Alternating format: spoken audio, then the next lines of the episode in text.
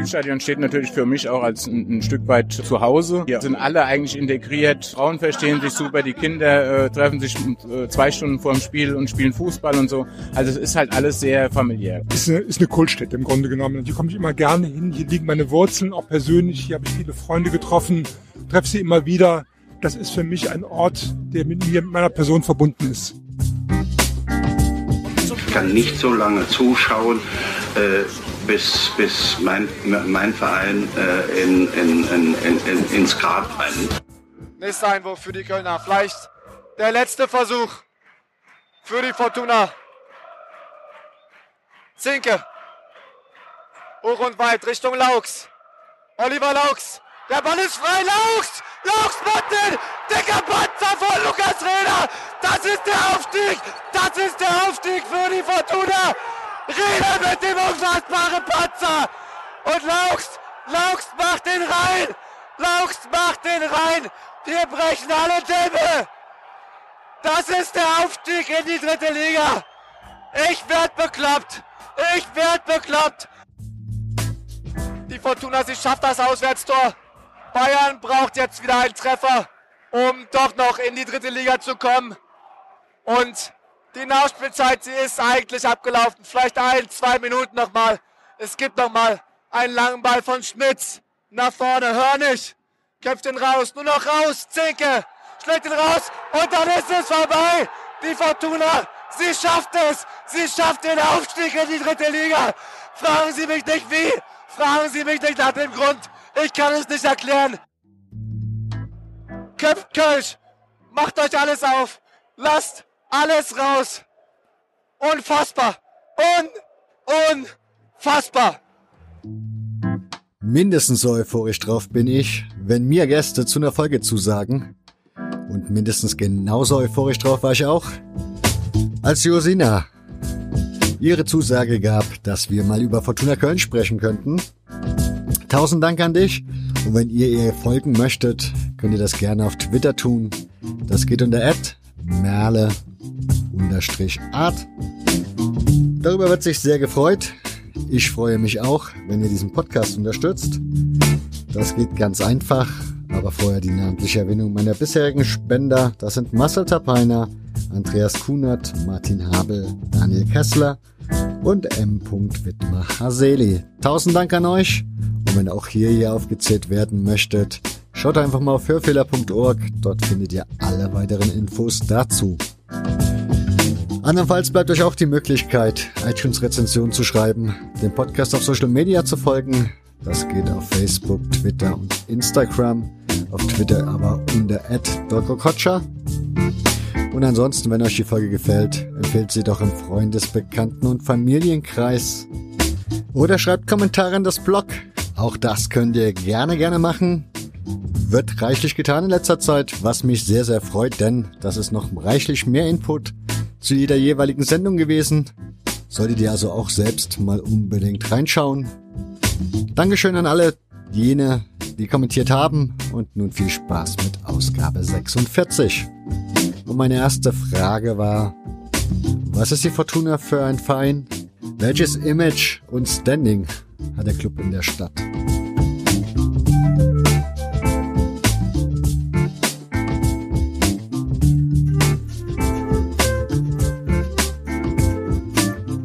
Also zuerst ist ja ist so zu, zu sehen, dass ähm, es zwei Vereine gibt, einmal die SC Fortuna Köln und den 1. FC Köln und im Gegensatz zu allen anderen Städten, wo es zwei Vereine gibt, wie zum Beispiel München mit Bayern München und TSV 1860 München oder Hamburg mit St. Pauli und dem HSV oder auch Berlin. In allen anderen Städten haben beide Vereine eine gleiche oder, e oder zumindest ein gleich hohes Interesse in einer bestimmten Bevölkerungsschicht. Und in Köln ist das überhaupt nicht so. Also die Fortuna ist acht Tage nach dem FC gegründet worden und äh, von Anfang an war es so, dass der FC der Zuschauermagnet war, die auch früh oder die haben natürlich auch in der ersten Liga angefangen, sind dann auch in der ersten, im ersten Jahr direkt Meister geworden. Und die Fortuna ist ja einfach als ewiger Zweitligaverein auch bekannt.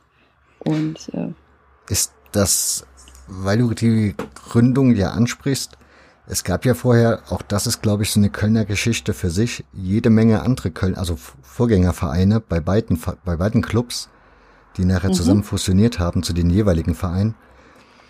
Gab es da auch schon so, eine, so einen Verein, der die Zuschauer angezogen hat? Oder hat sich das dann wirklich erst mit den Fusionen der beiden Vereine so ergeben? Also die Fusionen waren ja jeweils so gedacht, dass man einen großen Fußballclub der Stadt gründet. Dass man nicht mehr diese großen Zersplitterungen hat, wo jeder Stadtteil einen eigenen Fußballverein ähm, hat. Ähm, dementsprechend wurden in der Südstadt zum Beispiel die SV Victoria 1911 zusammen mit dem Beintaler SV und dem Sportverein Köln zusammengelegt und daraus ist dann die SC Fortuna entstanden. Ähm, beim FC war das der gleiche Gedanke. Also man möchte diese kleinteiligen Fußballvereine in den Vierteln zu einem größeren Verein zusammenlegen. Beintaler SV, ist das ein Maschinenfabrikverein? Also ist das ein Arbeiterverein gewesen? Weil die Gründung hat ja scheinbar auch da irgendwie in der Kantine des Vereins oder diese, ich weiß nicht, Firma, was das war, Werk stattgefunden? Genau, also ähm, offiziell wurde der Verein ähm, in der Kantine von dieser Maschinenfabrik gegründet, ähm, die eben in der Südstadt gelegen ist. Also ähm, Gibt es die heute noch? Soweit ich weiß nicht. Okay. Und da fand dann die Fusion statt in der Kantine? Ja, genau. Also ähm, da haben sich äh, drei, diese drei Vereine oder die Vorstände getroffen, soweit ich weiß, und ähm, haben dann darüber entschieden, wie der Verein heißen soll, wie er gegründet wird. Genau, ich glaube, zuerst sollte die SC Fortuna ähm, FC Süd heißen. Ich weiß nicht, ob das in Anlehnung an den ersten FC Köln war. Ähm, auf jeden Fall haben sie sich dann auf dieser Gründungssitzung dagegen entschieden und es dann SC Fortuna Köln genannt. Du hast jetzt schon zweimal die SC Fortuna gesagt. Leitet ihr das von der Fortuna ab, dieses die, oder woher kommt das? Ach so, ja, ach so, nee. Das ist dann, äh, um nochmal auf den kölschen Dialekt zurückzukommen oder auf das Rheinländische. Ähm, wir sagen auch, die Eva kommt um die Ecke. Also wir ähm, setzen Artikel vor die Namen. Das ist so ein ganz komisches Ding. Ah, okay, ja, das gibt's sehr öfter. Also hier in Pirmasens gibt's ja auch die Club. Das, die nennt sich auch selber wirklich offiziell so die Club. Kommt scheinbar auch aus ihrem Dialekt. Von daher. Mhm. Die Fortuna, ist das ein, also wie weil ich dich ja vorhin schon mal gefragt habe, wieso das Image des Vereins ist, ist das, St. Pauli hast du ja zum Beispiel vor uns genannt, das ist ja ein Stadtteilverein und das ist ja, ja explizit und das verkauft er ja auch so. Ist mhm. das bei der Fortuna eigentlich genauso oder sehen die sich schon größer als nur die Südstadt zum Beispiel? Also ähm, außerhalb von der Südstadt hat die Fortuna eigentlich keine, kein Gewicht oder keine Relevanz, würde ich sagen. Also ähm, die meisten kommen wirklich aus diesem Teil der Südstadt, ähm, Zollstock, Beintal, Marienburg. Und es ist halt direkt um die Ecke. Das ist, glaube ich, also das merkt man auch einfach an den Zuschauerzahlen. Wenn halt gutes Wetter ist ähm, und vielleicht ein interessanter Gegner dabei ist, dann geht man mal irgendwie samstags zur Fortuna, aber man ist jetzt nicht so, dass es, dass man jetzt nur wegen der Fortuna irgendwie äh, durch halb Köln fährt, glaube ich. Wie ist das bei dir? Was hat dich dort zur Fortuna getrieben?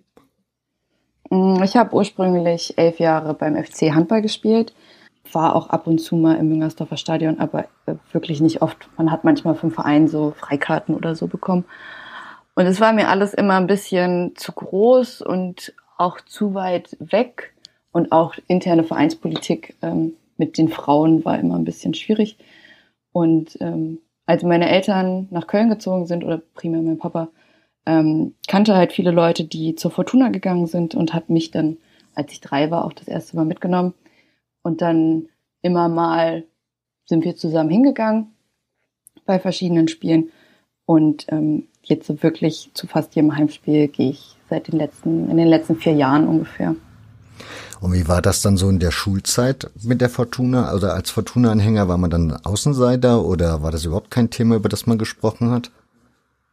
Also in der Schulzeit war ich ja noch beim FC, ähm, muss aber auch sagen, dass ich da die Fortuna im Gespräch überhaupt nicht wahrgenommen habe, abseits davon, dass die auch eine Handballabteilung haben. Die Handballabteilung ist tatsächlich älter als ähm, die Fortuna selbst, weil die Handballabteilung damals 1933 von der SV Victoria noch gegründet wurde und dann durch diese Fusion mit zur Fortuna gekommen ist.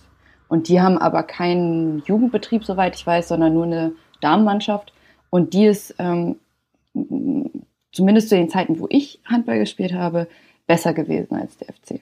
So darüber kannte man die Fortuna so ein bisschen, aber sonst habe ich die jetzt im Stadtgespräch nicht wahrgenommen. Obwohl die Fortuna ja lange, lange, lange, lange Jahre Zweitliga war, die Zweitligaverein war, herrje. ja, du hast gesagt, du, wann kannst du mir das in der Zeitmarke geben, wann du zur Fortuna gekommen bist? Also bewusst für dich zur Fortuna gekommen bist? Also ähm, das erste, wo ich wirklich ganz bewusst mit ganz vielen Emotionen dabei war, war als äh, die Fortuna mit ähm, Uwe Koschinat in die dritte Liga aufgestiegen ist. Also da war ich, ähm, das Hinspiel war ja in Köln mhm. und ähm, das haben wir ja mit 1 zu 0 dann gewonnen. Und dann war das Rückspiel äh, in München ähm, an der Grünwalder Straße. Und ähm, weil es eben die ähm, Auswärtstorregelung damals noch gab und wir ein Auswärtstor geschossen haben, ähm, haben wir ja dann trotz Niederlage in München sind wir ja dann aufgestiegen. Wie hat, ich glaube, das Tor ist in letzter Minute gefallen, ne? Mhm, genau, also ähm, ja. ja, du darfst ruhig erzählen, wie es dir da ging. Ähm, das war, ich habe das damals gar nicht äh, sehen können, weil ähm, also heutzutage kann man ja irgendwie bei verschiedenen Dienstleistern auch ähm, Drittligaspiele oder Relegationsspiele der dritten Liga gucken, aber das ähm, hatte ich damals gar keinen Zugang zu. Okay. Also wir sprechen ja gerade so von dem Zeitraum 2014 und ähm, da fing das so an, dass ich da ähm, mehr von wahrgenommen habe, auf jeden Fall. Und weil du eben schon so Vereinspolitik beim FC angesprochen hast, wie hältst du es mit der Vereinspolitik jetzt bei der Fortuna? Also ist das für dich ein Thema, wo du sagst, dafür interessiere ich mich und ja, bin Vereinsmitglied oder? Ähm, aktuell nicht. Also mein Papa war äh, lange Jahre Vereinsmitglied ähm, durch diese durch dieses Projekt, was es gab, dein Fußballclub.de. Ähm, ich selbst hatte erstmal kein Bedürfnis, ähm, Mitglied zu werden. Habe jetzt tatsächlich darüber nachgedacht, ob ich es mir zum Geburtstag schenken lassen soll. Aber ähm, da bin ich noch nicht so ganz entschlossen. Als Student habe ich da nur so begrenzte Mittel. ja, jetzt wird ja der Eintritt wieder günstiger, traurigerweise, ne? Ähm, so wie das ist bei Abstiegen, ne? ja, das ist ja, ja. Aber das ist sowieso im Moment, ich freue mich sehr, dass du noch lachen kannst bei dem Gespräch. Weil ich glaube, es gibt echt bessere Momente, darüber zu reden. Ich hatte jetzt, zuletzt hatte ich ja einige, einige Fans, die mal ein bisschen was Positives zu erzählen hatten, wo es eher in die andere Richtung ging. Ich glaube, du bist jetzt die, echt die Erste, die... Und ihr habt am Wochenende auch noch das Niederrhein-Pokalfinale verloren, ne? Mittelrhein-Pokalfinale. Mittelrhein, genau. ja. Entschuldigung. Gegen, kein Problem. Gegen Alemannia Aachen. Ähm, das war kein schöner Tag, wenn man das so sagt. Oder ja, es war kein schöner Tag auf jeden Fall. Nur aus sportlicher Sicht kein schöner Tag oder gab es irgendwelche Vorkommnisse? Ähm, also äh, das Ganze fing schon ein bisschen unkoordiniert an, weil ähm, die Infrastruktur irgendwie nicht so ausgebaut war, dass man Alemannia-Fans und Fortuna-Fans wirklich getrennt hätte. Wo fand denn das Spiel statt? Äh, Bonn, im ah. Bonner Sportpark. Und es gab zwar getrennte Busse, aber das hat irgendwie alles hinten und vorne nicht gepasst. Dann hat die Polizei schon relativ früh bei den Fortuna-Fans irgendwie jemanden rausgezogen, den sie anscheinend haben wollten, warum auch immer, und sind dann damit Pferden durch die umstehenden Leute auch durchgeprescht. Das war irgendwie ähm, tatsächlich gefährlich auch einfach. Und ähm, ich habe meine letzte Hausarbeit über Diskriminierung in der deutschen Fußballfanszene geschrieben und da war Alemannia Aachen mit der Karlsbande und ähm, den Aachen Ultras auch ein Teilthema. Und ähm, die Karlsbande ist ja einfach äh, präsent im Stadion und da wird sich ja auch nicht positioniert. Beziehungsweise ähm, wir haben ja schon mal das Mittelrhein-Pokalfinale gegen Aachen gespielt, 2013, da haben wir ja noch gewonnen. Ähm, da wurde ähm, einer Ultragruppe von der Fortuna wurden politische Äußerungen verboten, die sich gegen die Karlsbahn positionieren wollten. Gab es da nicht letztens nochmal einen Vorfall, wo den Ultras irgendwas verboten wurde? Oder wo es eine Strafe gab, weil sie irgendein Spruchband aufgehangen hatten? Was nicht, mhm, was auch gegen war, Rassismus ging, oder? Ja, genau, das war gegen, oh, lass mich nicht lügen, Chemnitz, Cottbus. Ich komme mit den Ja, ich glaube gegen Cottbus, ja, ja, das war glaube ich gegen Cottbus, genau. Ähm, da ging es irgendwie, das war so ein Spruch, braune irgendwas, ähm, nicht zu uns ins Stadion. Ähm, das wurde irgendwie verbunden. Also es war auf jeden Fall ein klares Statement gegen Rassismus oder Diskriminierung. Und ähm, das danach hat eine Ultragruppe Stadionverbot bekommen, genau. Weil es angeblich nicht abgesprochen gewesen wäre, aber das Banner wurde am Eingang kontrolliert. Also ähm, die Behauptung stimmt wohl nicht. Das heißt, das Verhältnis zwischen Vereinsführung und Fans ist dann im Moment auch nicht so unbedingt das Beste? Also das letzte Heimspiel war ja gegen Groß Asbach.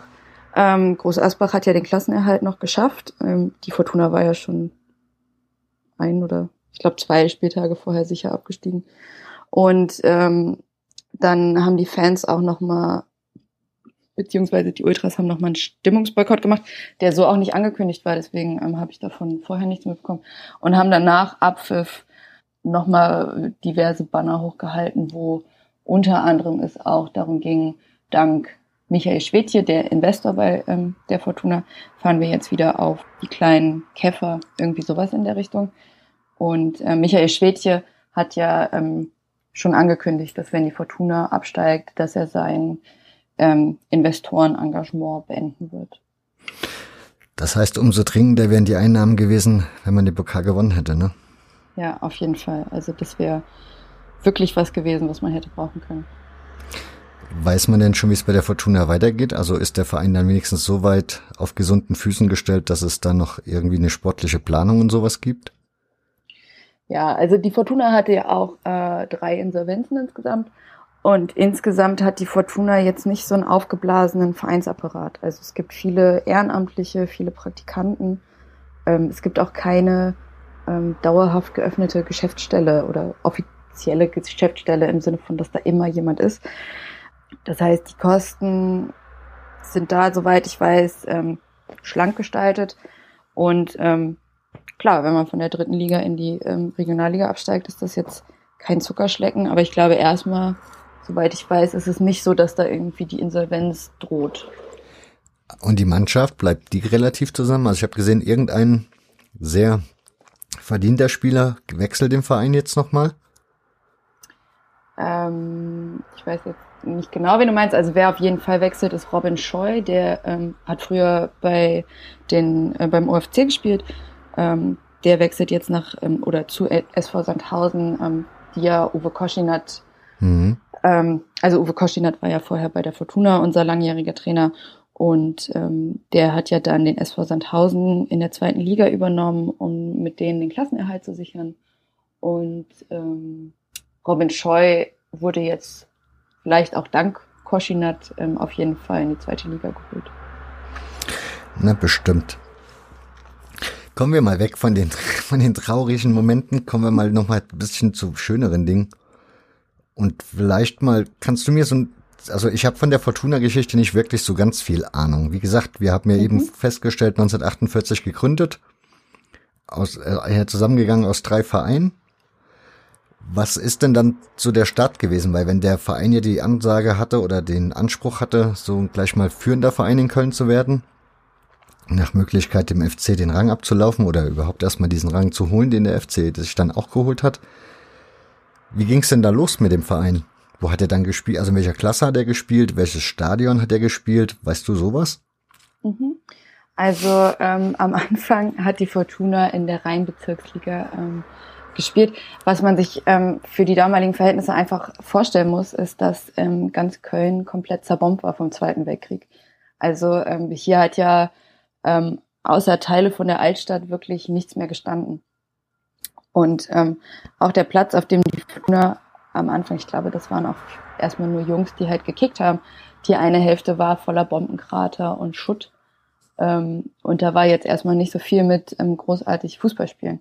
Das erste offizielle Spiel war tatsächlich zwar trotzdem schon einen Tag nach der Gründung gegen ähm, SC Schwarz-Weiß Köln. Das haben sie direkt mal verloren. In Bickendorf haben die da gespielt. Oder nee, genau, der Verein kommt aus Bickendorf und da haben sie auch gespielt. Und dann im Frühjahr, ähm, also im Frühjahr des darauffolgenden Jahres, haben sie halt einen Platz an der Schönhauser ähm, Straße gehabt. Das war eben dieser ähm, eigentlich von Kriegsschutt begrabener Platz, der dann halt mit vereinten Kräften wahrscheinlich freigeräumt wurde. Das war eigentlich die alte Anlage von diesem Sportverein Köln, diesem Sparkassenverein, der einer von den Fusionsvereinen war. Gehörte der Verein richtig zur Sparkasse oder wo leitet sich der Name her so, ab? Habe ich nicht so viel ähm, zu, oder er wird halt manchmal Sparkassensportverein genannt und manchmal Sportverein Köln. Ähm, ich habe die Vermutung, dass das, dass das Gleiche gemeint ist, aber ähm, ob das jetzt wirklich so ist, weiß ich nicht genau. Okay. Und diese, diese Anlage, war das ein Stadion oder war das ein reiner Sportplatz? Ähm, ich glaube, das war nur so ein Sportplatz. Also ähm, da konnten, also die Platzeinweihung war schon mit so ein paar tausend Leuten gegen Preußen-Delbrück.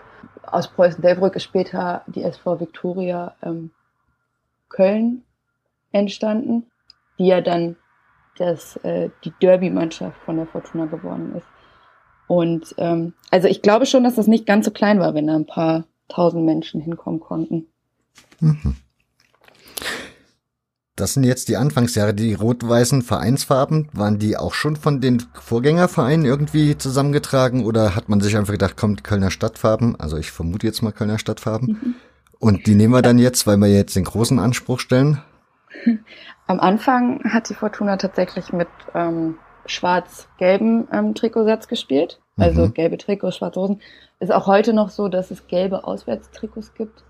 Irgendwann, ich weiß gar nicht genau, Mitte der 70er oder 80er hat ähm, der damalige Präsident Hans ähm, Löring, beziehungsweise manchen besser bekannt als Jean Löring wahrscheinlich, ähm, hat dann irgendwann gesagt, ja, wir sind ein Kölsche Verein und die Kölschen Farben sind einfach rot-weiß, wir spielen jetzt auch in rot-weiß.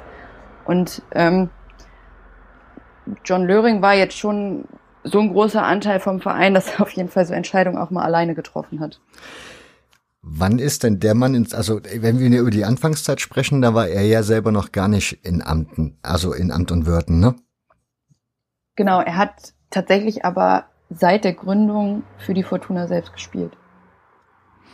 Also ähm, der hatte bei der Vereinsgründung, die war ja eben in dieser Maschinenfabrik, in dieser, in diesem, es war übrigens auch das Casino, nicht ähm, die Kantine. Ich mhm. habe das vorhin verwechselt. Was ich hatte Kantine Casino gesagt. Ja, was die unter Casino ähm, sich, was man sich darunter vorstellen kann, weiß ich jetzt auch nicht für die damaligen Zeiten. Aber der Löring hat, der war halt damals noch relativ jung und hat dann heimlich aus der Küche diese Versammlung beobachtet. Das hat er einem damaligen Freund oder auch langen Wegbegleiter dann später irgendwie erzählt. Und ähm, dann hat er schon in der Jugend für die Fortuna gespielt. Das heißt, das ist zu vermuten, dass er da schon von Anfang an sein Herz an die Fortuna verloren hatte? Ja, schon wahrscheinlich irgendwie. Ähm, der hat aber später auch nochmal für Preußen Delbrück gespielt als und dann auch ähm, genau SC Victoria hieß sie damals noch. Ähm, das war auch so eine Fusion aus zwei Vereinen. Und dann hat er später auch nochmal für Alemannia Aachen gespielt, ist dann aber wieder zur Fortuna zurückbekommen und hat dann auch direkt ähm, immer mal wieder diverse Ämter gleichzeitig ausgeübt. Also in seiner ganzen Laufbahn war er, glaube ich, fünfmal gleichzeitig Trainer und Präsident und oder Interimstrainer ähm, oder Spieler und Präsident. Das heißt, er der war, der ist als Spieler von Fortuna Köln auch Präsident des Vereins gewesen? Ja, der ist ja äh, 1966 äh, Präsident geworden mhm. und ähm, irgendwann ging es um den Aufstieg in die Regionalliga West und da hat er irgendwie auch, also der hatte eigentlich einen Knorpelschaden im Knie und konnte eigentlich nicht mehr spielen, aber der hat jetzt gesagt, ich muss das jetzt selber nochmal in die Hand nehmen ähm, und hier aktiv mithelfen und so schlussendlich hat er 1970 dann seine aktive Spielerkarriere beendet. Also vier Jahre, nachdem er selber schon, nachdem er selbst schon Präsident geworden ist. Hat die Fortuna Sean Löring das zu verdanken, dass sie überhaupt so hochklassig gespielt hat oder hochgekommen ist? Oder war der Verein auch vorher schon relativ sportlich erfolgreich, bevor er, bevor er halt in Amt und Würden kam? Also ich glaube, dass ähm, Jean Löring, dass der Verein ihm wirklich sehr viel auch zu verdanken hat. Der hat ja auch ähm, sein komplette oder der hat ja viel private Gelder ähm, in den Verein gesteckt, wird ja auch eher als Mäzen, Gönner, der wirklich mit Herzblut hinter dem Verein steht, betrachtet und nicht als irgendwie so kaltherzig oder ja, genau. Also der war jetzt nicht aus wirtschaftlichen Interessen mhm. an der Fortuna interessiert. Ähm, der war jetzt kein Geldgeber, der da irgendwie Dividenden am Ende raushaben wollten unbedingt. Also der hatte die Schule abgebrochen, der ist aufs Gymnasium gegangen, hat die Schule abgebrochen. Es gab wohl auch ziemlich viel Probleme deswegen zu Hause und hat dann aber ähm, eine ziemlich große, so ein Elektro-Imperium, weiß ich nicht, wie man das nennt, aufgebaut. Und immer wieder standen auch Spieler von der Fortuna auf seinen Gehaltslisten, also von diesem, von seinem eigenen Unternehmen. Ähm, also er hat da sich auf jeden Fall mit allem, was er hatte, glaube ich, dem Verein verschrieben. Weiß man, warum der das gemacht hat? Nö. Warum macht, warum macht man das? Also ja, manche, manchen würde ich unterstellen, das ist halt ein schönes Spielzeug. Manche würde ich Ach, sagen, die möchten irgendwie auch irgendwie in der besseren Gesellschaft in Köln dann vielleicht mhm. zugegen sein. Ich weiß ja nicht, was da für eine Motivation oder vielleicht ist es wirklich nur, keine Ahnung, reine Herzenssache und der Verein. Also ich glaube, bei ihm war das wirklich eine reine Herzenssache. Also der ähm, hat zwischendurch, also der hatte auch Kontakte zu prominenten Boxern in Köln und war zwischendurch, also der hatte ähm, durch dieses durch diese ähm, Elektro- und Rohrleitungsbau GmbH, die er hatte, hatte er schon einen Riesenstand. Also der war jetzt überhaupt nicht arm, glaube ich. Die hm. Firma hat da aus neun anderen Firmen bestanden und ähm, der hat nebenbei auch so einen deutschen Meister im Mittelgewicht gemanagt. Das war ziemlich krass damals, weil der hatte seinen zweiten Titelkampf gegen ähm, einen anderen amtierenden Typen aus Italien. Und ähm, der, den der Löring gemanagt hat, ähm, ist danach verstorben, ähm, aufgrund der schweren Verletzungen durch diesen Boxkampf. Okay. Und danach hat John Löring auch nie wieder einen Boxer gemanagt oder ähm, unterstützt auf jeden Fall, soweit okay. ich weiß.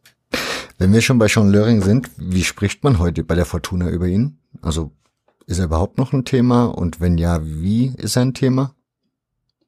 Also soweit ich weiß, wird nie schlecht über ihn gesprochen, weil ähm, ich glaube auch niemand das damals so wahrgenommen hat, dass er die Insolvenz böswillig verschuldet hat, weil er ja auch ähm, privat insolvent gegangen ist und eigentlich sogar sein ähm, privates Vermögen noch vor dem Verein gestellt hat.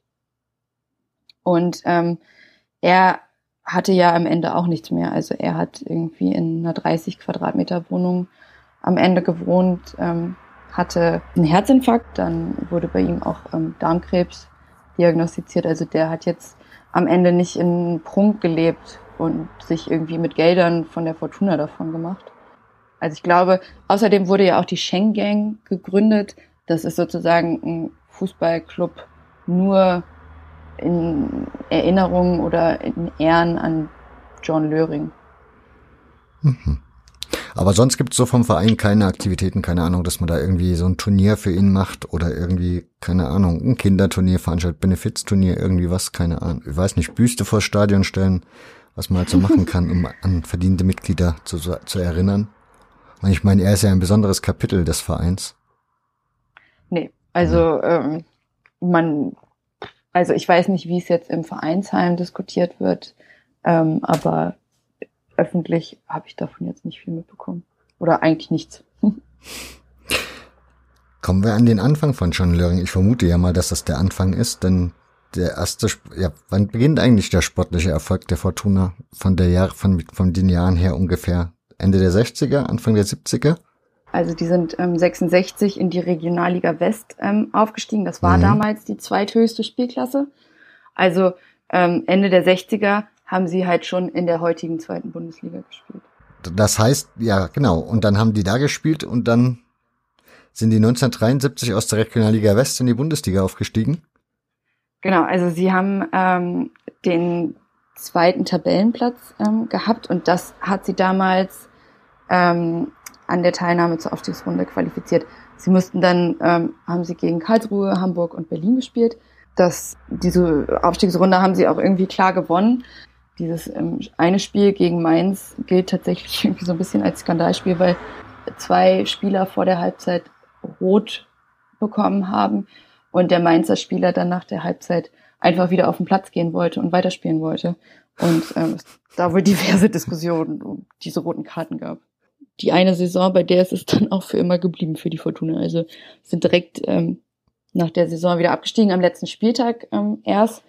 Und 1974 äh, wurde ja dann auch die zweite Bundesliga ähm, gegründet, oder es mhm. war dann die zweite Bundesliga Nord. Und sie haben, sind nur abgestiegen, ähm, weil der Wuppertaler SV das bessere Torverhältnis hatte. Sind sie dann abgestiegen wieder in die dritte Liga dann, oder was? Nee, da sind sie nochmal in die zweite Liga abgestiegen. Hm, ah, genau. Okay. Ähm, ja, du hast gesagt, erste Bundesliga, da habt ihr gespielt, auch in der Radrennbahn? Mm, soweit ich weiß, ja. Mm, das war ja die Zeit, wo dann auch ähm, später noch dieses oder das jetzige Müngersdorfer Stadion ähm, gebaut wurde. Hatte die Fortuna zu der Zeit immer noch an diesem Sportplatz gespielt, den du vor uns erwähnt hattest? Oder hatten die da zwischenzeitlich schon eine neue Spielstätte? Bis sie da an der Radrennbahn gespielt haben? Mhm. Ja, also die sind aber schon 1966 an diese Radrennbahn gezogen, weil ähm, sie da ja in die ähm, damalige Regionalliga West aufgestiegen sind und ähm, das einfach von der Größe notwendig war. Das heißt, die Zuschauerzahlen der Fortuna waren damals recht hoch im Vergleich zu, keine Ahnung, die letzten 20, 30 Jahre? Also damals war der Zuschauerschnitt so 3000. Also als sie da ähm, dieses DFB-Pokalspiel gegen München hatten, da waren dann mal 18.000 Zuschauer in dieser Radrennbahn. Also da haben weitaus mehr Leute reingepasst. Ähm, aber von den 18.000 Zuschauern werden ein paar Tausende auf jeden Fall ähm, eher wegen der Spieler von München gekommen sein. Und die Bundesliga-Zeit hat dann auch nicht dazu geführt, dass der Zuschauerschnitt oder dass da viel mehr Menschen kamen oder die Fortuna beliebter wurde in Köln? Nee, also ähm, es war immer so, dass die Fortuna ähm, hinter dem FC stand. Es gab so ein paar Ausnahmespiele, auch dieses Spiel von Mainz, von dem ich eben erzählt habe, da waren auch ähm, 27.000 Zuschauer. Aber ähm, es gibt vereinzelte Spiele, die einfach ein hohes Zuschaueraufkommen haben, wenn es dann mal gegen den FC geht oder ähm, gegen andere bekanntere Vereine. Das hat man auch jetzt in der dritten Liga noch, wenn dann irgendwie vorletzte Saison Magdeburg gekommen ist oder jetzt, wenn Rostock kommt, ähm, dann zieht das schon nochmal mehr Leute an. Aber wegen der Fortuna, wegen dem Spiel gegen Groß Asbach zum Beispiel, da ist auch der Zuschauerschnitt immer eher gering und auch damals schon gering gewesen. Dann springen wir nochmal kurz in die Neuzeit. Wäre dann die, also wenn ihr jetzt wieder absteigt in die Regionalliga, ist das dann für euch attraktiver, weil ihr wieder mehr lokale Spiele habt? Oder ist das dann vom Zuschauerschnitt eigentlich völlig, wurscht, ob ihr in der dritten Liga spielt oder in der Regionalliga? Ich glaube, der Unterschied ist, dass man vielleicht für die Regionalliga dann wieder mehr Fans hat im Verhältnis zu den noch kleineren Vereinen. Ähm, aber ehrlich gesagt, ähm, kenne ich mich jetzt bei den anderen Lokalvereinen, gegen die wir spielen werden, gar nicht so gut aus. Ich weiß nicht, wir haben jetzt ein äh, Mittelrhein-Pokalspiel in Waldberg-Beek gehabt. Die sind allerdings auch äh, in der fünften Liga. Ähm, die haben halt, weiß ich nicht, diese 200 Leute, die halt in diesem Dorf wohnen. Ähm, da gibt's dann Pavillon mit Bratwurst und Bier und äh, selbstgebackenem Kuchen und ähm, das war's dann halt. okay. Ist aber auch ganz nett. War mal ein Erlebnis auf jeden Fall, auf diesem Rasenhügel zu stehen. ähm, ja, wir waren, also jetzt nochmal wieder zurück in die Vergangenheit. Wir waren bei der Einführung der Bundes, der zweiten Bundesliga 1974. Das heißt, die mhm. Fortuna war ein Gründungsmitglied der zweiten Bundesliga sozusagen? Genau, also einfach dadurch, dass sie nicht, also einfach dadurch, dass sie da reingerutscht ist, genau. Ähm, ja? Ja. Und das blieb sie dann auch die folgenden 26 Jahre? Hm, ich weiß gerade gar nicht. Also die Regionalliga West war ja davor auch die zweithöchste Spielklasse. Mhm. Ähm, ich glaube, die zählen auch zu den 26 ah, Jahren schon. Okay. Also ähm, das ist dann sozusagen, die 26 Jahre sind dann durch das eine Jahr ähm, der ersten Bundesliga getrennt. Ich vermute mal, der nächste sportliche Höhepunkt in Köln war dann wahrscheinlich das Pokalfinale gegen den FC. 1983. Genau. Ähm, genau, dazwischen kann ich noch erzählen, weil du mhm. dich ja auch für die Spielstätten immer wieder interessierst. Ja, unbedingt. Ähm, 1978 ist halt ähm, das jetzige Südstadion eingeweiht worden. Ah, das ist sehr schön, dass du das gerade erwähnst. Das ging mir nämlich vor uns durch den Kopf. Das war so die Frage, die ich mir hatte. Das Südstadion ist ja so relativ schön, würde ich mal sagen. Also es gibt schönere, es gibt natürlich auch hässlichere. Aber es, es sieht ja wie so ein Leichtathletikstadion aus. Ist das genau, einfach also, von der Stadt ein gebautes Ding oder hat schon Löring gesagt, hier, wir brauchen da mal ein Stadion oder wie ist das gelaufen, dass es zu dem mm, Stadion also, kam? Ich weiß ehrlich gesagt äh, nicht, wer das initiiert hat, mhm. aber ähm, es ist ein Stadion, wo eben noch diese Laufbahn drumherum ist. Die eine Längsseite ist überdacht, die andere Längsseite ist eben dieser Stehplatz Mitte. Und was halt für die damaligen Zeiten, was man ähm, nicht vergessen sollte, ist, damals gab es zum Beispiel auch keine Flutlichtmasten. Also ähm, zwei Wochen nach der Einweihung von dem Stadion gab es eben nochmal diese Einweihung von diesen Flutlichtmasten und damit war es für ähm, Vereine, die zur Fortuna kamen, schon ein sehr besonderes Spiel, weil auch viele Spiele einfach freitags abends angesetzt wurden, ähm, weil der Verein halt der einzige war, der eine vernünftige Flutlichtanlage hatte.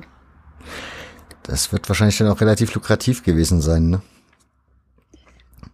Zu den Geldern kann ich gar nicht genau sagen, wie das nee, war. Meistens ist ja immer so, dass so Freitagabendspiele, Flutlichtspiele haben ja immer so einen besonderen Reiz. Das zieht ja meistens immer ah. ein bisschen mehr Zuschauer, wie wenn du Samstagnachmittags um halb vier spielst, wenn auch alle anderen spielen. Mhm. Das äh, kann ich zu den Damen. Also es war ja Ende der 70er, da habe ich jetzt außer dem, was ich so gelesen habe, gar nicht so viel Erlebnisberichte eigentlich. 1983 Pokalfinale gegen Köln. Ja der Fastmeistertitel, also Pokaltitel. Ja, ähm, ähm, ja, erzähl mal. Man kann ja dazu ein bisschen was bei YouTube finden, habe ich festgestellt, aber erzähl ruhig mal. Also so viel gibt's gar nicht zu erzählen, weil es ein sehr ähm, unspannendes äh, 0 zu 1 am Ende war. Ähm, ich fand tatsächlich spannender, dass das Halbfinale mit 5-0 gegen Borussia Dortmund gewonnen wurde. Und die Fortuna hat ja auch so eine nette Geschichte mit, ähm, mit der Borussia. Und soweit ich weiß, war das auch tatsächlich, insgesamt ist die Fortuna, glaube ich, viermal auf den FC getroffen. Und ähm, dieses DFB-Pokalfinale war das zweite Spiel, wo man ähm, auf den FC getroffen ist. Aber es war ja scheinbar ein Spiel, was relativ, also ein bisschen mehr wie Augenhöhe war. Also wenn man so, was man bei YouTube sehen kann, Glauben schenken darf, dann war die Fortuna wohl sowas wie die bessere Mannschaft in dem Spiel. Ja. Und die Zuschauer haben wohl nach dem Spiel dann auch der Fortuna eher geklatscht, als jetzt dem FC zugejubelt. Genau. Aber was, wenn du sagst, die besondere Geschichte mit Borussia Dortmund, warum eine besondere Geschichte? Nur wegen diesem einen Spiel oder gibt's da noch mehr? 1986 ist die Fortuna Tabellendritter in der zweiten Bundesliga geworden und ähm, war damit für die Relegation qualifiziert. In der ersten Liga ist Borussia Dortmund 16. geworden und so war die Relegation dann Fortuna Köln gegen Dortmund mit der Hoffnung natürlich, dass die Fortuna nochmal in die erste Liga aufsteigt. Und ähm, die Fortuna konnte zu Hause 2-0 gewinnen und hat dann auswärts aber 3-1 verloren. Und weil es eben keine Auswärtstorregelung gab, ähm, gab es ein Rückspiel. Das wurde neutral in Düsseldorf ausgetragen. Da waren über 50.000 Zuschauer und mehr als die Hälfte waren ähm, aus Dortmund. Der Fortuna haben aber acht Stammspieler gefehlt, ähm, verletzungsbedingt aus verschiedenen Gründen, soweit ich weiß. Und ähm, haben dann halt sang- und klanglos mit 8 zu 0 verloren. Das ist ziemlich, ziemlich stramm. Also zur ersten Halbzeit stand es noch 1-0, da hatte man noch so ein bisschen Hoffnung wohl. Ähm, aber dann war später ziemlich eindeutig, dass man das nicht mehr gewinnen kann. War das so der letzte Lichtblick der Fortuna in Richtung erste Bundesliga? Mm, ja, also das war ja dann in den ähm, 89 gab es nochmal so einen ähm, Fastaufstieg, soweit ich das äh, in Erinnerung habe. Dann gab es 98 mal eine Zweitligasaison zum Beispiel mit dem FC. Mhm. Und ähm, 2000 ähm, war dann der Abstieg in die Regionalliga Nord. War denn beim FC, äh, beim FC ist ja schon bei der Fortuna denn dann immer so der Anspruch, wieder in die erste Bundesliga zu müssen, also noch zu Zweitliga-Zeiten oder Also es war auf jeden Fall, so wie ähm, ein Freund von Jean Löring das beschrieben hat, immer ein Wunsch von, ähm, von ihm, dass er auf jeden Fall den Verein auch nochmal in die erste Liga bringen möchte. Und er hat das ja auch mit verschiedenen, also er hat ja unfassbar viele Leute auch gekannt und ähm, der hat auch mal Mohammed Ali getroffen und der hat ja dann auch den ähm, Europameister von 1980 Bernd Schuster zum Verein geholt und später auch ähm, Toni Schumacher. Toni Schumacher, genau. Und mit Toni Schumacher gab es ja auch so ein ähm, sehr interessantes äh, Geschehen. Da hat die Fortuna 1999 gegen Waldhof Mannheim gespielt und in der Halbzeit lagen sie ähm, 2 zu 0 zurück. Und ähm, dann haben die Fans äh, die ganze Mannschaft irgendwie ausgepfiffen und John Löring ist zu den Fans gegangen und meinte, irgendwie, was soll ich denn tun? Und dann haben sie, ähm, haben, meinten die Fans, ja, entlass den Trainer, schmeiß den Trainer raus. Und dann ist er in der Halbzeit, hat er Toni Schumacher ähm, rausgeschmissen, hat es dann auch als allererstes den Fans mitgeteilt und dann später in der Pressekonferenz hat er irgendwie gesagt, ich als Verein musste reagieren. Also er hat das schon auch als ähm, als Präsident, das war schon sein Verein, auch den er gestaltet und den er da irgendwie bestimmt. Kommen wir mal ein bisschen, du hast ja jetzt eben schon einen relativen Sprung gemacht, so durch die Zeitgeschichte. Wann war denn die erste Insolvenz? Weil du vor uns gesagt hast, die hatte drei mittlerweile. Wann war denn die mhm. erste? Ähm, die erste war 2001. Ähm, da hat John Löring auch sein Amt schlussendlich abgegeben. Die ähm, Insolvenz. Ach so, ja? Ja, die, ich wollte da jetzt kurz reinspringen und fragen, wenn der, wenn du sagst, da hat er sein Amt dann abgegeben, hat er das Amt abgegeben, weil er halt einfach gesagt hat, es hat keinen Sinn mehr, weil ich mir das hier nicht leisten kann? Oder waren das gesundheitliche Gründe? Oder war die Kritik im Verein so groß? Oder gab es da irgendwelche Beweggründe? Also er hat ja ähm, 97 ähm, diesen Herzinfarkt gehabt und als er eben diesen Herzinfarkt hatte, wurde auch noch Darmkrebs bei ihm diagnostiziert. Und danach hatte er sich irgendwie auch schon so ein bisschen aus dieser Vereinspolitik zurückgezogen und war nicht mehr überall sofort ähm, zu erreichen anscheinend. Und ähm, im Mai 2001 hatte er selbst dann äh, 4,5 Millionen ähm, äh, D-Mark damals noch ähm, Steuerschulden, weil er auch 1,2 Millionen D-Mark Schulden beim Fiskus hatte, hat es auch auf die Fortuna abgefärbt, weil dann zum Beispiel unter anderem das Vereinslokal ähm, Bacchus gefändet wurde. Ähm, Löring musste auch sein Mehrfamilienhaus, was er hier in der Südstadt besessen hat, verkaufen. Und ähm, er hatte auch mal ähm, Anfang der 70er ein schlossähnliches Anwesen im Kreis Düren gekauft, ähm, wo es diese laut ähm, anwesenden legendäre Aufstiegsfeier für die erste Bundesliga gab. Und auch das wurde dann zwangsversteigert und Löring hat sein Dauerwohnrecht verloren. Und in den letzten Jahren seines Lebens war er eben fast mittellos und hat in Zollstock, also schon noch in, im Viertel gewohnt und ist dann 2005 verstorben. Aber ist er zu der Zeit dann auch noch zur Fortuna gekommen als Zuschauer oder hat er dann gar nicht mehr sich also mit dem Verein beschäftigt? Also er war immer ähm, total interessiert daran, was bei der Fortuna passiert und hat immer gefragt und gefragt und aber irgendwie aus einem Schutzempfinden oder ähm, ich weiß nicht ganz, ähm, woraus das, äh, äh, wie das kam, aber ähm, ihm wurde auf jeden Fall nicht mehr so viel erzählt, weil es mit dem Verein ja auch einfach dann bergab ging. Und das, was ich immer sage, also Hermann Becker, das ist ein dieser Freund, ähm, anhand dessen es eine Biografie ähm, über die Freundschaft von den beiden gibt und dann wird auch die Vereinshistorie so ein bisschen erzählt. Deswegen sage ich immer der Bekannte von Klaus, äh, von John Löring, dem er das erzählt hat oder so. Mhm. Kannst du ja nachher mal erwähnen, wie das Buch heißt, für alle, die das noch genauer sich oder damit genauer beschäftigen möchten. Jetzt war der Verein in der Insolvenz. Wie hat er die, wie hat er die überlebt? Also wie ist er rausgekommen aus der Insolvenz? Also es gab ein äh, handelsübliches Insolvenzverfahren und ähm, in die Insolvenz sind sie irgendwie auch reingerutscht, weil Wolfgang Raub, also es wurden Gelder versprochen von dem Investor. Dieser Investor hieß Wolfgang Raubey. Ähm, das ist der Bruder von dem damaligen Dortmund-Präsidenten Reinhard Raubey. Mhm. Und eigentlich wollte er irgendwie als Großinvestor bei der Fortuna ähm, einsteigen Und ähm, die Gelder flossen dann nicht und das hat wohl auch diese erste Insolvenz so ein bisschen mitverschuldet. Und nach diesem Insolvenzverfahren war die Fortuna aber erstmal wieder schuldenfrei, ist dann aber ähm, in die Oberliga Nordrhein abgestiegen 2002.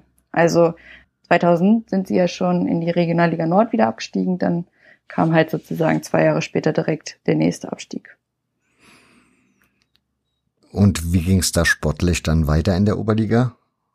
Es ging ja, glaube ich, mhm. noch eine Zeit lang weiter bergab, ne?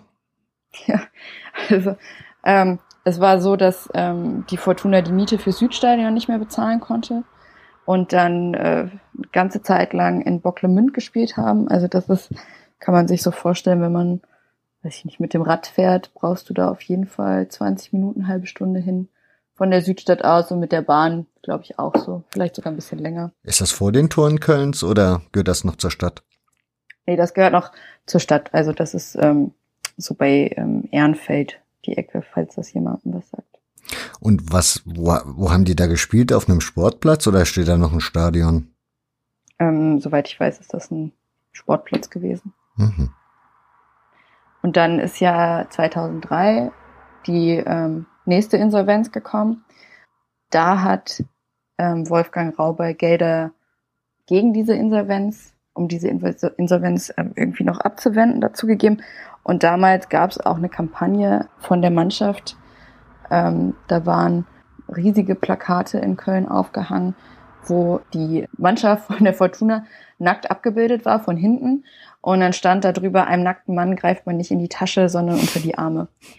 Und ähm, durch diese Spendenkampagne sind dann ähm, genug Gelder zusammengekommen, dass man irgendwie auch wieder mit einem Insolvenzverfahren das so abwenden konnte, dass die Fortuna erstmal weitermachen konnte. Also für eine sehr kurze Zeit, aber sie konnten noch mal für eine kurze Zeit weitermachen. Das ging Schlag auf Schlag da mit den Insolvenzen, oder? Also 2001 hast du gesagt, dann 2003, das ist ja dann eigentlich aus der einen raus mhm. in die nächste rein, mehr oder weniger. Genau, und dann in der Saison 2004, 2005 ähm, wird der Spielbetrieb auch aus finanziellen Gründen eingestellt. Also 2005 wird diese Mannschaft einfach vom Spielbetrieb der Oberliga zurückgezogen und ähm, dann hat ähm, im März 2005 folgte dann diese dritte Insolvenz. Das war dann so, dass im Mai Klaus Ulonska ähm, der zweite Vorsitzende von der Fortuna geworden wird, äh, geworden ist. Und der hatte, oder der wurde unter anderem auch deswegen gewählt, weil der vorher sehr, oder weil er auch bei der Stadt Köln gearbeitet hat oder auf jeden Fall sehr gute Kontakte hatte und man so ein bisschen die Hoffnung hatte, dass er da ähm, Brücken bauen kann. Und ähm, das hat dann anscheinend auch tatsächlich geholfen, weil als diese Insolvenz dann drohte, ähm, es lief schon ein Insolvenzverfahren und die Gläubiger haben diesem Insolvenzplan nicht zugestimmt. Unter anderem ehemalige Trainer und Spieler haben dem nicht zugestimmt, weil sie ähm, das nicht annehmen wollten. Der FC Köln zum Beispiel, der, ähm, wo die Fortuna auch Schulden hatte, der hatte diesem Insolvenzplan eigentlich zugestimmt. Und ähm, als diese Insolvenz gedroht hat, hat der äh, Oberbürgermeister Schrammer ähm, da tatsächlich, oder das war der damalige Oberbürgermeister in Köln, der hatte Beziehungen zu Wolfgang Overath, dem damaligen Präsidenten vom FC, den ja bestimmt auch einige kennen werden. Und ähm, dann kam, gab's halt so ein Freundschaftsspiel gegen den ersten FC Köln ähm, als Benefizspiel sozusagen, also um die Fortuna zu retten. Ähm, das war dann sogar auch im Südstadion.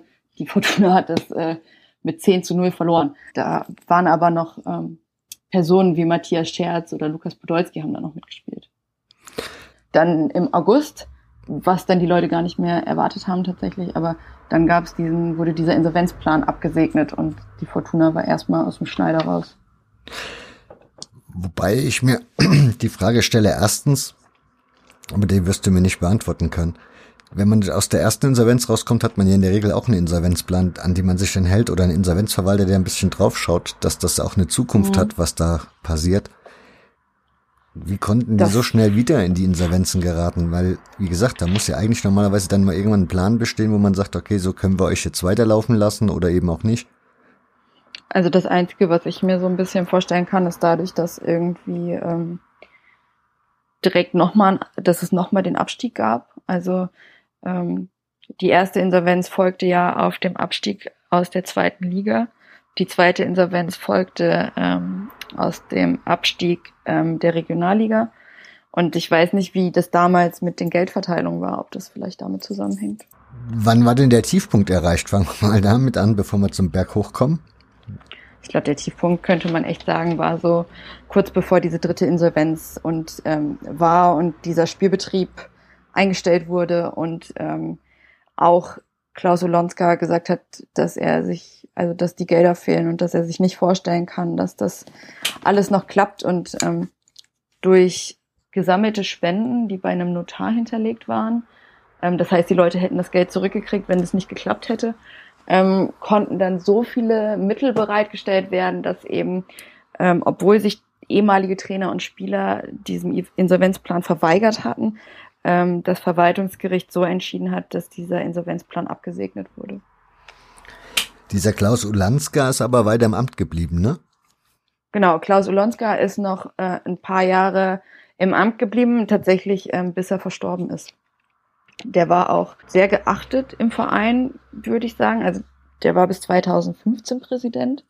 Ähm, der ist auch noch, ähm, bei der Fortuna gibt's immer so einen Fußball als Sammelbüchse für Kleingeld. Und ähm, Klaus Olonska ist ähm, noch selbst mit dieser Sammelbüchse rumgegangen und hat sich irgendwie ähm, die Gelder eingesammelt. So, keine Ahnung, hast du mal eine Mark, hast du mal einen Euro. Okay. Sowas gibt's bei uns auch, aber das macht die Jugendabteilung für sich. Ja, das, inzwischen macht das auch äh, natürlich jemand anders. Klaus Olonska ist ja leider verstorben, aber ähm, der hat es auf jeden Fall noch selbst gemacht. Mhm. Jetzt hast du ja schon angekündigt, danach ging's schwer bergauf.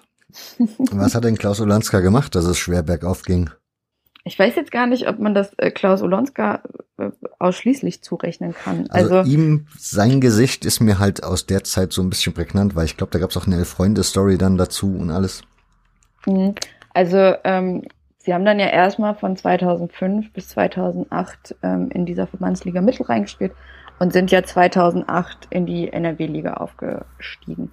Ähm, und was man sagen muss, ist, dass die Fortuna zwei Aufstiege äh, hatte, die am grünen Tisch entschieden wurden. Also es war jetzt nicht so, dass sie da ähm, Meister der jeweiligen Liga geworden sind, sondern als sie in die NRW-Liga aufgestiegen sind, war es zum Beispiel so, dass der VfL Leverkusen die Lizenz nicht bekommen hat, weil er irgendwelche Unterlagen nicht rechtzeitig eingereicht hat.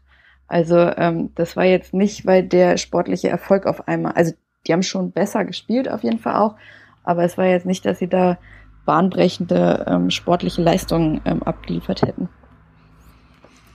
Okay, aber da genau, aber dann sind wir, dann sind sie ja aufgestiegen in die NRW-Liga. 2008 hast du gesagt, ne? Mhm. Und dann Und brauchten ja, sie wieder Geld? Mm, also sagen wir so, ich glaube, Geld kam nicht ungelegen. Ähm, ich weiß jetzt nicht, wie sehr sie damals auf dieses Geld angewiesen waren, aber es gab ähm, ein Projekt, das ähm, unter anderem auch mit Sönke Wortmann ähm, entstanden ist. Der hat ähm, um die Ecke vom Südstadion auch damals irgendwie gewohnt oder sein Büro gehabt. Dieses Projekt hieß deinfußballclub.de ähm, und es wurde damals ein Amateurverein oder ein ähm, niedrigklassiger Verein gesucht, der ähm, bestimmte Kriterien entsprach, an dem dieses Projekt erstmalig ähm, ausprobiert werden sollte in Deutschland. Und das war in Anlehnung an Neugründungen in England. Also da gab es irgendwie den AFC Wimbledon oder ähm, United of Manchester, ähm, wo die Fans oder die Mitglieder des Projekts ähm, Entscheidungen für oder über den Verein treffen konnten. Also ähm, als simpelstes Beispiel kann man sagen, wurde darüber abgestimmt, ob jetzt die Bratwurst grob oder fein gehackt sein soll. Ähm, gleichzeitig wurde aber auch abgestimmt, wer zum Beispiel der neue Trainer wird. Das reichte von sehr simplen Entscheidungen zu anderen Entscheidungen oder zu weitreichenderen Entscheidungen. Und gleichzeitig war aber das auch die Krux an diesem Projekt, weil ähm, die ursprüngliche Idee war, dass man auch Mannschaftsausstellungen bestimmen kann. Mhm. Aber wenn jemand in Südbayern Mitglied ist und ähm, noch nie ein Spiel von der Fortuna gesehen hat, nicht weiß, wer überhaupt Spieler ist, dann ist das ja sehr wahllos, was er da irgendwie zusammenwürfelt. Ähm, und da gab es dann irgendwie auch eine Änderung, so dass das schon ähm, die Trainerentscheidung dann war, was er schlussendlich aufgestellt hat. Ich glaube, das wäre auch schwer, glaube ich, einen Trainer zu finden, der sagt, ja gut, dann lasse ich mir da reinreden, ne? Wahrscheinlich. Ja, also dieses, wie, wie lange lief dieses Projekt? Das Projekt lief ungefähr bis 2011, 2012. Ich weiß nicht genau, ob das schon, ob das mitten in der Saison oder ähm, dann Ende der Saison ähm, eingestellt wurde. Ähm, das war aber noch so, also ähm, 2011 gab es ja den Aufstieg in die Regionalliga West, die damalige dritte, Li äh, die damalige äh, vierte Liga. Mhm. Ähm, und auch die Entscheidung ist wieder am grünen Tisch gefallen, ähm, weil der zweitplatzierte Windeck zurückgezogen hat und ähm, die Fortuna dadurch aufgestiegen ist. Und dann, was schon noch ähm, in diesem Projekt mitentschieden wurde, war, dass sich verschiedene Trainer um diesen Trainerposten tatsächlich bewerben mussten und ein Konzept vorstellen sollten. Und einer dieser Trainer war Uwe Koschinat, der kurz vorher erst an der Sporthochschule in Köln diese Trainerlizenz erworben hat. Der, es war wirklich so ein Trainercasting, wohl. Und ähm, das hat er gewonnen. Und ähm, mit Uwe Koschinat ähm, haben sie ja dann einmal den Mittelrhein-Pokal gewonnen und sind ja dann in die dritte Liga aufgestiegen. Sie haben also richtig entschieden. Also haben die Fans doch mehr Sachverstand. ja, aber dieses Projekt hat, war ja dann scheinbar relativ erfolgreich. Warum ist es dann trotzdem ausgelaufen? Ich glaube nicht, dass es so erfolgreich war. Na, Aufstieg also, in die Regionalliga und Mittelrhein, ja, dem, ja, und den Mittelrhein-Pokal gewonnen? Aber das, also, das lag ja, glaube ich, auch an anderen Faktoren. Diese, dieses Projekt sollte eigentlich für Idealisten aus ganz Deutschland und eben Fortuna-Fans sein. Und ähm, ich weiß jetzt nicht, wie fair eine Abstimmung ist, wenn es, ich weiß jetzt nicht, wie viele ähm, Leute da insgesamt mitgewirkt haben, aber wenn man jetzt sagt, 10.000 Leute sind Mitglied und nur 600 nehmen an Abstimmung teil, weiß ich nicht, ob das ähm, Basisdemokratie entspricht. Ähm, und ein Projekt am Leben zu erhalten, wofür ja auch Gelder bezahlt werden, das hat nicht so funktioniert in Köln. Wie spricht, also wie spricht man da so auf den Rängen über dieses Projekt, wenn man so heute da zuhören würde?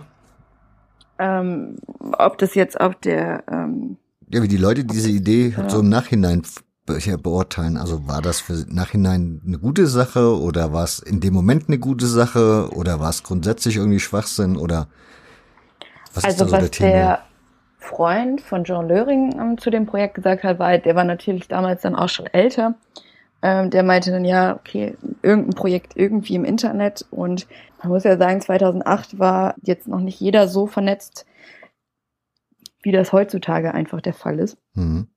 Und ähm,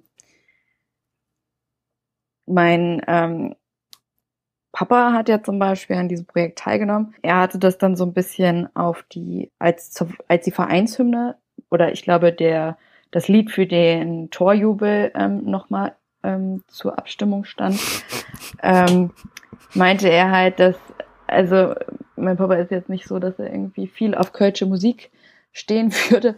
Und ähm, das war dann schon, dass ich halt irgendwie diese 200 Leute, die dann wirklich ähm, ganz starke Fortuna verbundene Menschen waren oder auch einfach kölsche Urgesteine, das halt entschieden haben und jetzt irgendwie ähm, nicht Leute aus Süd Bayern oder Schleswig-Holstein an diesem Projekt partizipiert hätten. Also das ist schon ähm, nicht so gelaufen, wie man sich das, glaube ich, vorgestellt hat, dass es einfach ein Verein ist, der von ganz vielen verschiedenen diversen Menschen zusammengestaltet wird, sondern es gab diesen Kern einfach. Wobei ich aber finde, das ist ja eigentlich nicht verkehrt, denn so haben halt die Kölner, die sowieso ins Stadion gehen und also mit der Musik auch leben müssen, sich halt ihre eigene Beschallung sozusagen aussuchen können. Und der, der in Schleswig-Holstein lebt und sowieso nie ins Stadion geht, genau. dem kann es ja eh egal sein. Auf jeden Fall, außer für die Leute, die ins Stadion gehen und kölsche Musik halt nicht mögen. Läuft das Lied das immer noch? aber wahrscheinlich nicht. Ähm, ich weiß gar nicht, welche, ähm, was der Torjubel war. Also die Hymnen haben immer mal geändert. Ähm, diese Hymne, die es jetzt gibt, wurde auch da abgestimmt. Aber wie das bei diesen Torjubelgeschichten ist, weiß ich nicht, ob das noch das gleiche ist. Was sagt dein Papa zu dem Projekt so im Nachhinein? Also wie fand der das? Ihn hat vor allem das Ende sehr verärgert, weil ähm, dieses Projekt dann beendet wurde und man war ja sozusagen Mitglied bei deinfußballclub.de oder wie dann auch der ähm, Gesellschaftsname war, das weiß ich nicht genau. Und die Mitgliedschaft wurde automatisch ähm, in eine Fortuna Köln-Mitgliedschaft umgemünzt. Also sagen wir, man hat sich halt diesem Projekt angeschlossen, weil man die Idee grundsätzlich gut fand, dass man ähm, an einem von Fans gestalteten Fußballclub ähm, teilnimmt. Und dann wird es einfach in eine normale Vereinsmitgliedschaft, wo alles ähm, ähnliche Strukturen wie bei anderen Vereinen hat, äh, umgeschrieben, ohne gefragt zu werden. War für ihn, glaube ich, am Ende auch so ein Grund, warum er da ähm, mit der Fortuna irgendwie nicht mehr auf so gutem Fuß stand. Das klingt aber nicht schön. Und das ist dann so die Zeit, wo du auch zur Fortuna gekommen bist? Also wo du dann regelmäßig dahin gegangen bist, dein Herz verloren hast? Genau, also das war dann, Koschinat ist seit 2011 ähm, dann Trainer geworden und ähm, zu dem Zeitpunkt war auch Michael Schwedje dann sozusagen der mächtigste Mann, der irgendwie hinter der Fortuna stand als Investor. Und ähm, 2013, das habe ich nicht gesehen, ähm, gab es ja eben dieses ähm, Pokalfinale gegen Alemannia Aachen, was die Fortuna gewonnen hat. Und ähm, 2014, da bin ich dann tatsächlich eingestiegen. Ich weiß jetzt nicht, ob man bei der Fortuna dann von Erfolgsfans sprechen kann. ähm, aber ich habe halt dieses Relegationsspiel gegen Bayern 2 ähm, gesehen, wo es eben dieses 1-0 im Hinspiel und das 2-1 im Rückspiel gab. Und ab dem Moment galt nämlich diese ähm, Regelung mit den Auswärtstoren. Und deswegen ist die Fortuna dann äh, in die dritte Liga aufgestiegen. Du hast ja den Investor jetzt schon genannt. Und der zieht sich ja jetzt auch wieder zurück. Kann man, weißt du noch, was sein Anspruch so war bei Einstieg? Also was er so verkündet hat, als er damit angefangen hat? Also was er damals verkündet hat, weiß ich nicht genau, aber ähm, was auf jeden Fall gesagt wurde, ist, dass er eine sehr konservative ähm, Vereinspolitik betrieben hat. Also wenn man sich jetzt irgendwie anguckt, was da in ähm, beim KfC Uerdingen äh, gerade passiert, wo äh, Weltmeister geholt werden oder andere bekannte Menschen und der Investor irgendwie am liebsten von ganz unten bis ganz oben durchmarschieren würde. Das war auf jeden Fall jetzt nicht der Anspruch von Schwedje, soweit ich weiß. Da ging es, glaube ich, erstmal um eine gewisse Stabilität, die aber gleichzeitig auch eine Dividende abwirft. Also es sollte schon ein Projekt werden, wo man irgendwie mit einem Plus rausgeht. Schlussendlich ähm, weiß ich nicht, ob er ein Minusgeschäft gemacht hat. Ähm, er hat auf jeden Fall die Fortuna, diese Gesellschaft, die dahinter steckte, ist jetzt ähm, abgewickelt worden nach dem Abstieg in die Regionalliga West und ähm, hat die Fortuna zumindest schuldenfrei hinterlassen. Also ähm, das ist jetzt immerhin ein Anfang in der Regionalliga, aber zumindest nicht mit drohender Insolvenz. Warum ist er jetzt ausgestiegen? Mm, er hat schon ganz klar gesagt, ja, man macht das ja jetzt auch nicht zum Spaß, sondern man will, verspricht sich ja schon auch was davon. Und ähm, ich glaube, da ging es ganz klar darum, dass er halt äh, nicht den Ertrag bekommen hat, äh, den er haben wollte. Wundert einen das bei Fortuna Köln? Also ich meine, da gibt's wahrscheinlich Projekte, wenn er nach Aachen gegangen wäre, könnte ich mir vorstellen, hätten die einen ähnlichen Weg gezogen, wäre wahrscheinlich ein bisschen mehr drin gewesen. Ist das ein, ist das ein Kölner, der Mann? Ich kenne den ehrlich gesagt, weiß ich nicht, kenne ich nicht so gut. okay. Aber jetzt will ich ja von dir noch ein bisschen hören. Wie gesagt, du hast ja dann dein Herzchen da verloren in die, bei, ja, als ihr in die dritte Liga aufgestiegen seid, ne? Mhm. Und dann bist du regelmäßig ins Südstadion gegangen? Genau, also ähm, bei den Heimspielen auf jeden Fall. Ähm, ich muss ja auch dazu sagen, ich habe ja immer um die Ecke gewohnt. Das war jetzt auch nicht ähm, ein großes Ding. Und wenn man Student ist, kommt man immerhin für 12 Euro schon auch auf den Stehplatz. Und was man schon, also ich habe immer unterschiedliche Leute mitgenommen oder bin mit unterschiedlichen Leuten hingegangen. Und ähm, was sich einfach über die Jahre immer wieder wieder gespiegelt hat, ist die, ähm, dass es halt im Vergleich zum FC so ein geringes ähm, Aufkommen an Zuschauern gibt und dass ich das eigentlich total schade finde, weil ähm, dieses Südstadion und auch, wenn man von Atmosphäre spricht, ist immer so ein schwieriges Wort, was man nicht greifen kann, aber ähm, mich reizt jetzt nicht so viel, mit 50.000 anderen im Müngersdorfer Stadion zu sein. Also klar ist das mein Erlebnis, zum Beispiel im Westfalenpark zu sein. Ähm, aber Westfalenstadion meine ich. Und ähm, das guckt man sich auch gerne an, aber ich finde es dann schon schöner, wenn man irgendwie so, man kennt sich irgendwie und ähm, es ist nicht alles so aufgeblasen. Ähm, und das war dann irgendwie schon so, dass ich da auf jeden Fall lieber hingegangen bin. Aber wenn du sagst, du bist mit so viel verschiedenen Menschen dahin gegangen, sind die Leute immer wieder dann weg gewesen? Also sprich, die hat's dann weniger fasziniert? Oder? Also, also ähm, es gibt ähm, verschiedene Leute, mit denen ich einfach hingegangen bin, weil bei manchen das Interesse halt nicht so dauerhaft ist. Die kommen dann halt zum Beispiel mit, wenn irgendwie namenhaftere Gegner kommen, wenn dann irgendwie Rostock da ist oder Magdeburg oder so. Hat jetzt auch nicht jeder immer Zeit. Und es gibt halt auch viele, die sind dann irgendwie FC-Fan oder Dortmund-Fan oder ähm, München-Fan und die kommen dann halt mit, wenn ihr Verein nicht spielt.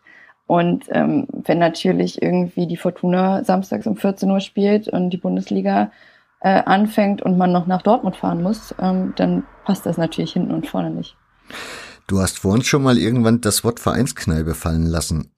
Gibt's das im Südstadion? Mm, also es gibt so ein, ähm, ich weiß, es gibt so ein Zelt, das ist so ein äh, VIP-Ding. Ich weiß allerdings nicht, was da so äh, abgeht. Und ähm, diese Vereinskneipe, die es damals gab, die ist ja ähm, gepfändet worden. Ähm, die war damals der äh, John Löring hatte gegenüber vom Südstadion, soweit ich weiß, eine Tennishalle aufgemacht und da waren dann auch sowohl seine privaten Geschäftsräume als auch die der Fortuna. Hat dann äh, unten gab es dann diese dieses Bacchus, diese Fortuna-Kneipe und jetzt ähm, treffen sich, glaube ich, viele im Vereinsheim nach den Spielen. So, es gibt in Zollstock, das Südstadion liegt ja in Zollstock, ähm, nicht so viele Kneipen, die so um die Ecke sind. Also das sind dann irgendwie zwei, drei und ein Kiosk, ähm, wo man sich dann vorher oder danach trifft. Aber ähm. Wie muss ich mir das bei dir vorstellen, wenn du da ins Stadion gehst? Also hast du immer denselben Platz zum Beispiel?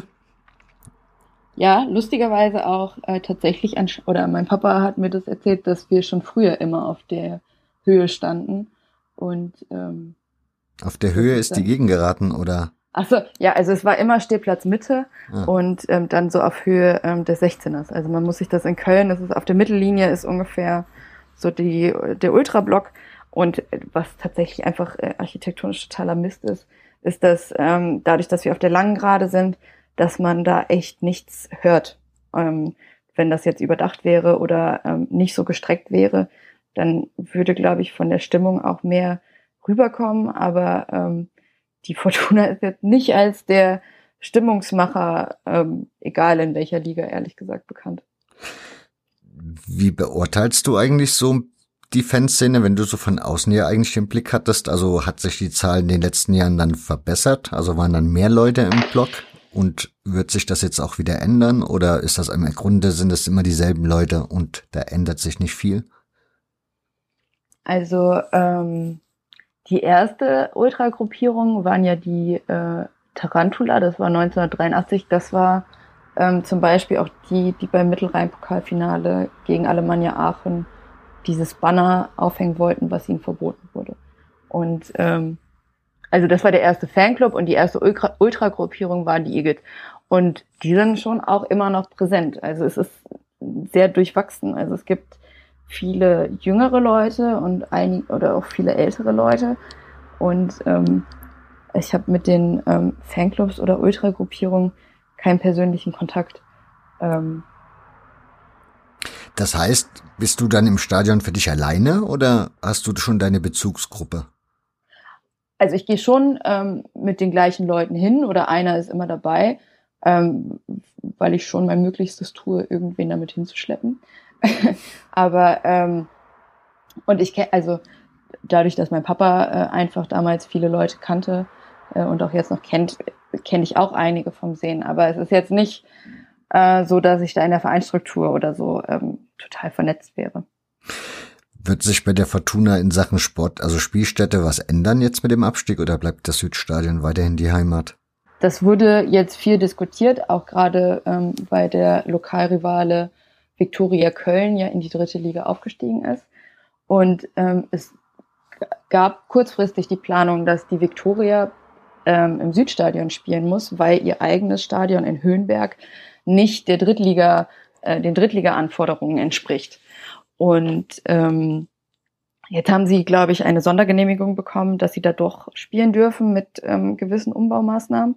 Dann wird die ähm, Fortuna, soweit ich weiß, erstmal weiter im Südstadion spielen. Ich weiß nicht, wie das ist, ähm, ob sie ähm, die Mieten da langfristig bezahlen können, ähm, ob sich da was ändert, aber erstmal ist das nicht angedacht. Wie ist denn das mit den Rivalitäten, weil du gerade erzählst, der große Rivale, welche, ja, welche Rivalitäten pflegen die Fans? Also zu welchen Vereinen? Mm, also ich habe mal ähm, andere oder ich habe mal von den Eagles jemanden sagen dass er meint, ja, wir haben uns halt die Victoria ausgesucht, weil wir lieber nach unten treten als nach oben. Und das hat sich ja jetzt leider einmal umgekehrt. Klar ist es spannend, wenn die Fortuna gegen den FC spielt, aber ähm, da gab es jetzt nie, also nie ein krasses dramatisches Konkurrenzverhalten. Man hat auch einfach nicht, man ist nicht so oft aufeinander getroffen insgesamt. Ähm, auf die Viktoria ähm, hat man einfach durch die Teilnahme am Mittelrhein-Pokal ähm, vor allem auch über die letzten Jahre nochmal ähm, einen stärkeren Derby, Lokal-Derby-Gegner ähm, ist da herausgegangen. Und ähm, die Fortuna hat zum Beispiel auch im Mittelrhein-Pokalfinale ähm, gegen die Viktoria mal verloren, hat jetzt ähm, ist wieder auf die Viktoria getroffen und hat diese dieses Jahr ähm, gewinnen können. Aber da merkt man schon, dass das irgendwie eine mäßige Feindschaft ist, würde ich sagen. Also es ist jetzt nicht der totale Hass, der da aufeinander trifft. Gibt's denn sonst noch irgendwelche Rivalen, wo ihr sagt, das sind Vereine, die mögen mir nicht so? Das kann ich nur für meinen Teil mhm. sagen, aber wie das für ähm, die Fortuna allgemein ist, da ähm, würde mir jetzt, würde ich mir jetzt nicht anmaßen, da ähm, noch was zu, zu sagen. Gibt's Freundschaften? Ja, ähm, ich kann dir allerdings nicht den genauen Namen sagen. Ähm, das waren, ähm, ich habe ja eben erzählt, dass die erste Ultragruppierung ähm, die Eagles waren, die die Fortuna hatte. Und die wurden ja 1986 gegründet. Und damals haben, also das waren zwei, ähm, ich glaube, Halbitaliener oder auf jeden Fall irgendwie italienischer Abstammung oder Herkunft. Und die haben sich mit Vorbild zu den italienischen Verein ähm, dann gegründet. Und die Fortuna hat auch die älteste Ultragruppierung in ganz Deutschland. Also ähm, vorher gab es noch nirgendwo anders eine. Und ähm, die haben dann eben so Sprechchöre oder ähm, Banner oder äh, Hochstecker mit in die deutsche Fankultur gebracht. Ja, aber und du hast mir meine Frage nicht beantwortet. Genau, also ich, es gab da dann äh, zwei Fanfreundschaften mit Italien, soweit ich weiß, mit italienischen Vereinen, aber ich kann ja nicht sagen, in welcher Liga oder ähm, wer das genau war. Okay. Ja, und wie wird jetzt für dich die nächste Saison aussehen? Also äh, große Freude oder ich meine, theoretisch könntest du jetzt auch zu Auswärtsspielen fahren, ist ja alles nicht so weit weg, sondern relativ um die Ecke. Aber jetzt brauchst du noch mal eher ein Auto, weil du da mit öffentliche Verkehrsmittel nicht mehr hinkommst. Ist das so schlimm? Also dort in der, der Liga, ich hätte jetzt gedacht, da sind doch schon noch ein paar namhafte Vereine dabei, oder? Ein paar namhafte Vereine sind da auf jeden Fall dabei. Ähm, das war wahrscheinlich auch jetzt ein bisschen überspitzt ähm, formuliert, aber da wird es auch auf jeden Fall, also es ist jetzt, nur weil es jetzt Regionalliga West ist, man ist da schon auch äh, eine ganze Zeit lang unterwegs, wenn man da, ähm, also das sind jetzt nicht die größten Städte, wo wir dann spielen. So von Köln fährt man halt auch, wenn man dann irgendwie an die äh, Grenzgebiete von NRW fährt, ähm, je nachdem, wo man da hin muss, fährt man da eine ganze Weile. Ist die noch so groß, die Liga, ja?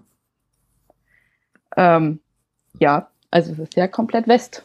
Deswegen geht das schon ähm, komplett über NRW, weil NRW ja ähm, die meisten Vereine hat und NRW ja auch flächendeckend das meist bevölkerte Bundesland, glaube ich, ist. Also da gibt es schon einiges. Da kommt, trefft ihr ja auch auf Rot-Weiß Essen mal wieder. Mhm. Und Rot-Weiß Oberhausen, das ist doch schon mhm. ganz schön. Aber da fährt man zum Beispiel auch schon eine Ewigkeit hin. Also für mich als, ich bin ja in der Großstadt geboren, für mich, ich komme ja immer überall schnell hin. Und dann sind so Geschichten, wo du dann mit der Bimmelbahn irgendwie hinfährst, immer so ein bisschen leidtragend. Es gibt Schlimmeres. Auf jeden Fall. Also Waldberg-Beek in der fünften Liga hoffe ich ja sehr, dass uns das erspart bleibt, weil da kommt man wirklich nicht mit den öffentlichen Verkehrsmitteln. Also das ist dann auch nicht mehr überspitzt formuliert. Na gut, ich würde sagen, ich bin soweit mit meinen Fragen durch. Habe ich irgendwas ausgespart, vergessen? Sollte ich noch irgendwas fragen? Fällt dir noch was ein, was du anmerken möchtest? Ich glaube, ich habe jetzt äh, auf jeden Fall genug geredet. Na gut, dann möchte ich mich mal bei dir bedanken, dass du dir die Danke. Zeit genommen hast und dir die Mühe vor allen Dingen gemacht hast. Ja, sehr gerne. Und möchte mich auch bei euch verabschieden für und ja, ja, vor allen Dingen erstmal euch danken für eure Aufmerksamkeit und mich bei euch verabschieden. Und ja, macht's gut, bis zum nächsten Mal. Ciao.